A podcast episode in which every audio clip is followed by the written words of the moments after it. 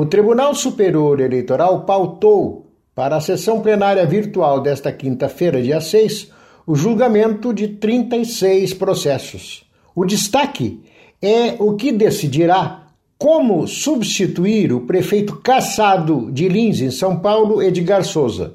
Os ministros discutirão se, em razão da pandemia do Covid-19, o prefeito, mesmo caçado, permanece no cargo. A corte julgará também duas consultas. Em uma delas, o PRTB pergunta se os partidos poderão realizar eventos com prêmios para melhorar suas arrecadações. A outra consulta questiona se um filiado pode deixar o partido sem perder o mandato apenas anunciando a decisão pelas redes sociais. Do TSE, Sérgio Oliveira.